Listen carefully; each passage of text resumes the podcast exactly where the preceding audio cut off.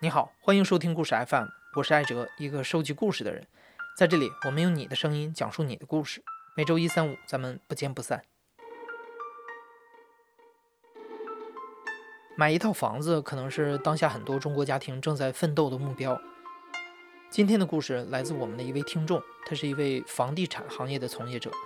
为了更好地了解房地产市场，他在不久前访问了一百一十个最近刚刚买过房子的客户。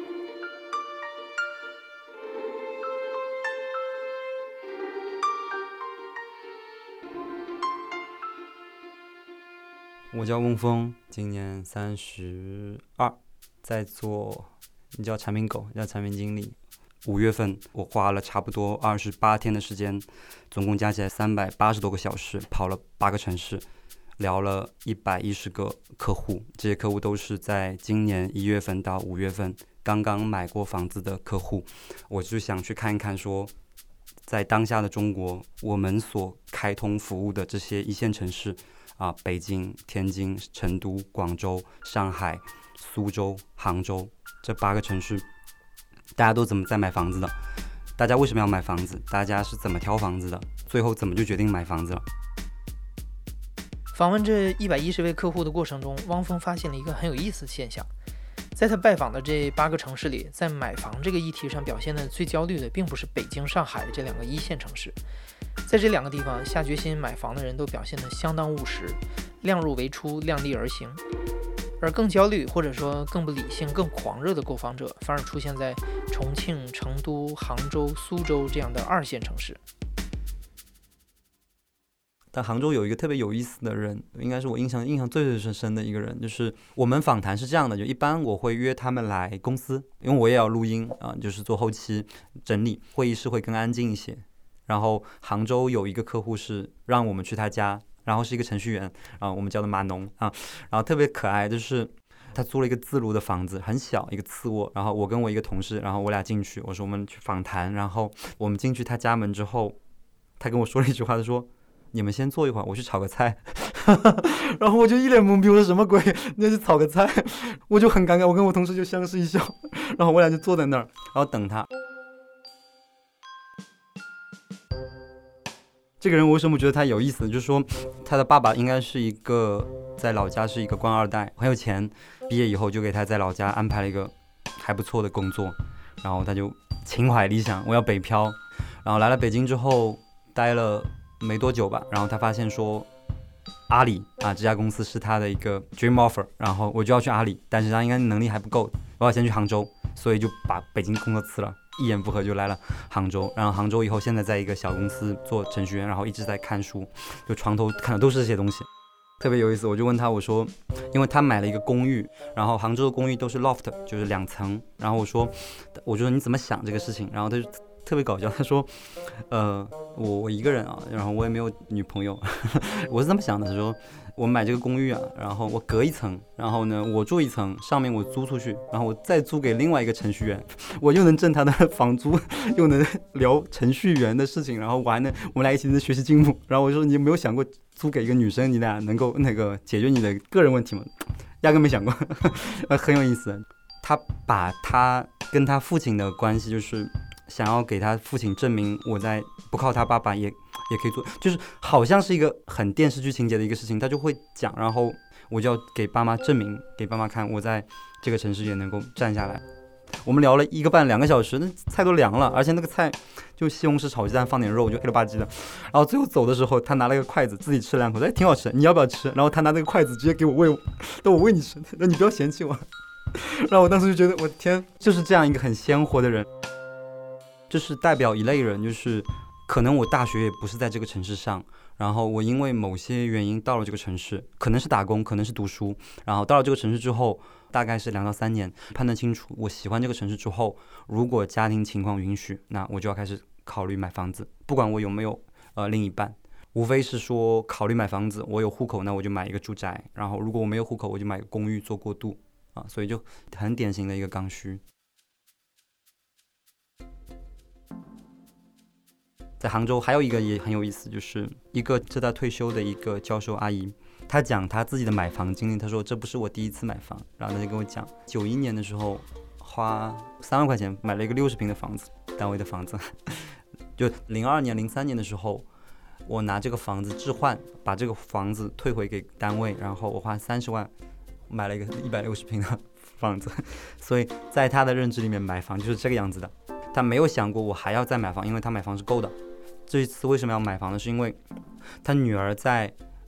呃 G 二零峰会之前，他女儿判断说 G 二零峰会这个事情会涨，所以他女儿在 G 二零峰会之前瞒着他买了一套房。也没有告诉他，然后买完之后，交零峰会之后涨了，而且涨得非常非常多。这个时候他告诉他妈妈，他妈觉得哇塞，原来买房子可以变成一个投资这样一个事情。然后老人家应该也有一笔一一笔钱，所以说他也想看看这买这个房。然后说买房的过程才知道，哇塞，现在房子要抢，就是他以为我拿一百万出来，我天哪，我我我我还要看人家脸色。就因为他去买的都是一些大开发商好地段的房子，就那个流程设计的特别变态，就不是有钱就可以买的。你要先排号，排完号以后摇号，摇完号以后把你摁到一个小黑屋里面进去，就给你三十秒，你就接你的房号，你撕一个房号就是你的，你没有什么任何犹豫的点，三十秒就出来，下一个就进去。我们聊了八个城市，杭州是唯一一个跟着大事件走的，就是杭州这个城市在 G 二零峰会的时候涨了一波。当时在 G 二零之前，所有人都觉得房价杭州房子已经很高了，不会再涨了。然后 G 二零峰会，啪啪啪，跟 G 二零相关的区域的房价猛地涨了一波之后，发现大家发现哇哇塞，好像杭州的房价还没有到天花板。然后它是跟着重大事件走的。那下一个重大事件在哪儿？就是亚运会。那亚运会涉及的场馆跟涉及的那些交通啊配套都在哪儿？然后那一片就疯狂去买。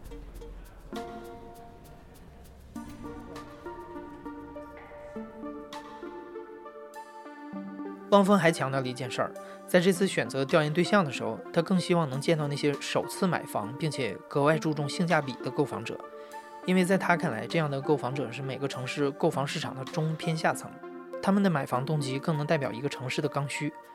而大多数受访者也的确印证了他对市场的判断。但是在广州，他见到了几位出乎他意料的购房者。广州很有意思，广州白领很少，只要很多做生意的。然后 我遇到是最让我 难忘的，就是一个有一个大叔，呃，应该是很有钱，以前是校长，然后现在自己做生意，应该是非常非常有钱，就很典型的叔叔啊，穿的很花的衬衣，然后大金链子，然后一个金表，然后一个挎包 LV 的，然后非常非常典型，然后有个小痣吧。胖胖的，挺挺典型的。然后问他，我说你为什么要买房？他说了一句让我一辈子都忘不了的话。他说，我尽量模仿他的语气啊。他说，我买这个房呀，说的难听一点，就是有钱到没地方花了。我当时就觉得，我操，你这个话真的是很难听。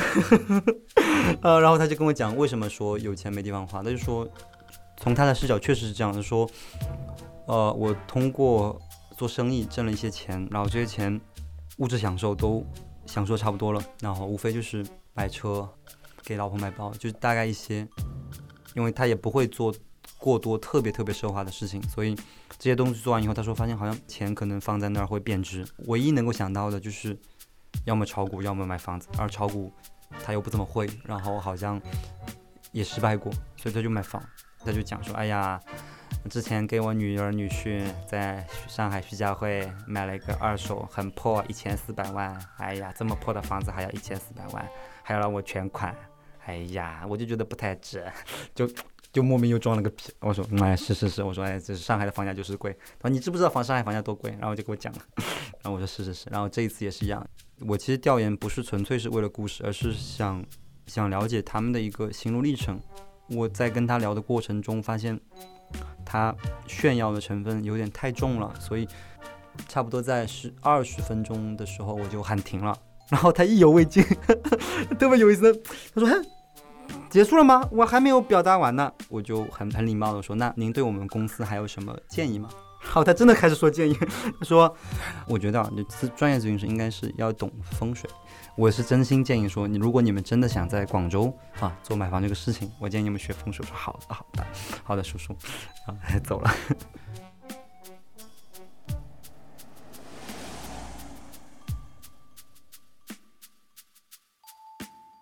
就同样买这个房，你再听下一个，就刚才那个二姐买的是一个房子哦，那个人讲的是那个那么惨的一个，就相对比较心酸的这个故事。就是在广州，我遇到了一一个二姐给她弟弟买房子，然后她上面还有个大姐，姐弟三个人在广州上班，然后现在租在一起，因为她工资也不高，然后我说你为什么要给你弟弟买，为什么不先给你自己买房子？然后他就觉得。就那个表情，我就真的，他觉得我问了一个很傻逼的问题，说我怎么会给自己买？你有病吗？我当然是先给我弟弟买房子了。呃，我大概从伦理上我能理解，然后我试着表达我的不理解，我再去问他。后来发现，就这是一个非常有意思的一个逻辑，就是也不是他自己发起说我想要给弟弟买房，而是他妈，他爸妈在老家觉得说。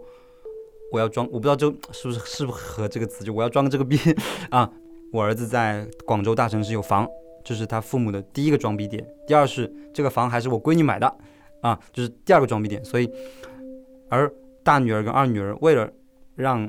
爸妈能够装这个逼，且他们也很疼爱这个弟弟，所以我就买这个房子，就这个逻辑。然后我就觉得应该是一个比较典型的一个场景，我能够让我爸爸妈妈高兴，然后我也能让我弟弟高兴，不觉得自己委屈。包括在聊的过程中，我试图一直非常理性的问他，我说，你为什么买房子？你怎么选房子？你怎么选区域？你怎么选定总价？然后最后为什么定了这个增城这个房子？嗯，为什么不买那个房子？他其实都在聊他弟弟，然后聊他弟弟说。哎呀，他每天在楼下，然后玩游戏，然后我在楼下做完饭叫他上来下来吃饭，他也不上来吃。就你们男生是不是都这样？然后他还问我，然后他说：“哎，你觉得我是不是有毛病，这么喜欢我弟弟啊？”然后就一直在跟我聊这些，然后我试图我说：“不是 不是，就是就你能够从他嘴巴里面是就那个脸啊，就是因为有一点点婴儿肥，然后就特别就全程是带着非常微笑，就是就讲他弟弟的时候，就是带着那种。”带着爱，然后你想他弟弟多不懂事，就是因为最终那个房子写的是他弟弟的名字，那签约的时候会需要很多他弟弟的文件啊材料，搞了好几次才搞明白，那弟弟根本不不上心啊，就是大量的决定，应该我大概推测从小到大大量的事情都是他两个姐姐帮他操心，所以即使是买房这个事情，他也觉得我也不想买，你让我买吧，你我买呗，对对，就有这种情况，所以我就觉得这种关系还是挺挺微妙的，就这种姐姐就。我没问具体工作年限，应该差不多七到十年啊，大姐会更多一些。两个人工资的所有，基本上应该是应该是所有，家里还借了点儿啊，然后凑了个首付。因为我最后还问他，我说那买完之后房贷多少？房贷大概是六七千嘛，我忘了到底具体多少。然后我说谁付？那当然是我付，然后就弟弟一分钱都不付。然后他就说弟弟本身工资就不够，就让他自己玩就行了。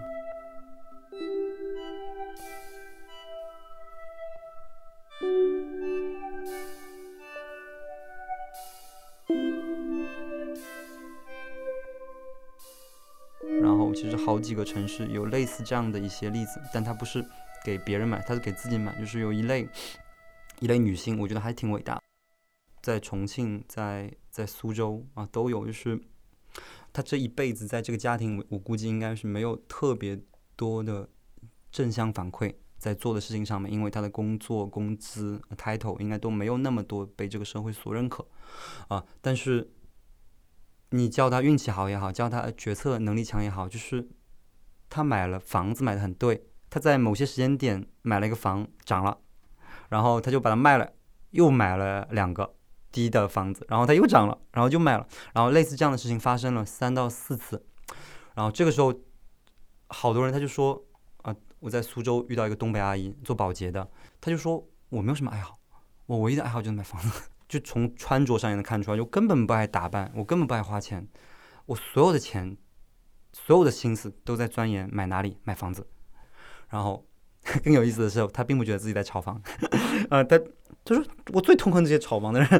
他说我我买房就是就我辛苦的钱不贬值，然后如果它能增值就更好。然后后来我问他为什么这么喜欢买房，其实就是刚才说的，就发现他在其他的事情上面没有那么多正向反馈。而在这件事情上面，他其实得到了非常非常多的正向反馈，但这个正向反馈其实不是钱，因为不动产你是拿不到、看不到钱的。他看到的是转手那些钱，就是在转手那一两次，发现哇哇塞，我有这么多钱，就以前二十万变四十万了，就是银行账号里面数那个钱，他就会很爽。他不会用，他在想这四十万我怎么变成六十万，怎么变成八十万，就不像北京啊，可能就是要一百五十万变两百万，两百万变，他不是，他基数很小，但是他在翻倍的涨。这整个过程中，他内心就得到了非常非常大的愉悦感，然后这个愉悦感会给他非常强的自信，这个自信是写在脸上的，而这个自信也会在家庭里面构成，因为全程她老公一句话都插不上嘴，就完全是那个阿姨特别强势，但是我从她表达的里面是能看得出来的，就是有一件事情在价值层面给到她的正向反馈，同时在认可层面，且是她相对比较亲密的人的正向认可。越来越多，这两件事加在一起会让他爱上这件事情。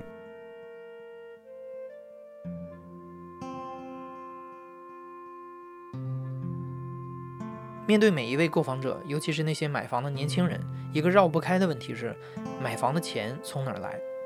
当汪峰把这个问题抛给那些年轻人的时候，获得的答案出奇的一致。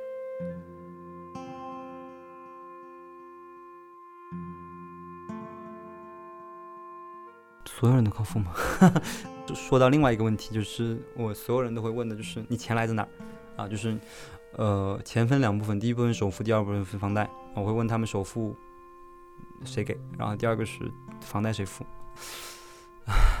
就大量的父母给孩子买房的时候，一辈子的钱啊，没有特别多所谓的有钱父母，所有的父母都是工薪阶层，就是一辈子省了五十万、一百万。有些父母有钱多点一百万，有些父母少一点五十万啊、六十万。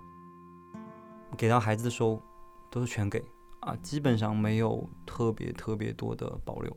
就有一对老人家，很老了，有了一对人来接受我们访问，他就说，我就是给我孩子买房子，然后我孩子大概二二十七二八，然后单身，我也不是要让他结婚买房，他就说找女朋友本来就挺难的，那父母能做就是增加他一个筹码啊，那至少找的过程中，我孩子是有房的，就父母非常传统的一个观念就是。我给我孩子买了一个房，因为他是老上海，所以他是有住的地方的，所以他没有自住的需求，他纯粹是觉得说，我买这个房子能够让我孩子在就婚姻的精神上面有有一定的优势，所以我就要给孩子买房子。然后做完之后的一个副产品就是发现，买房在中国传统文化里面还是一个比较普世的里程碑，也就是所有人好像都会经历这一个阶段，啊。高考毕业、买房子、结婚啊，都会进这个阶段。所以你会发现，因为这个城市整个房价的变化不一样，这是一个一个因素。第二个是这个人本身过往的经历、累积的财富，以及他现在的工资、家庭情况这些东西加在一起，这些非常交叉的因因素加在一起以后，会让他整个买房的决策会有千差万别。啊，就是你家里有钱的跟家里没钱的，然后自信的跟不自信的，整个城市人们都像疯了一样在买房的，跟有些城市没有那么那么疯狂的，所有都都不一样，特别有意思。因为我都会在这些城市，在问每一个人的时候，我都会问他，我说你觉得房价会会跌吗？好多人都看我像看傻逼一样，就是我操，房价还会跌？怎么可能会跌？没有人觉得房价会跌。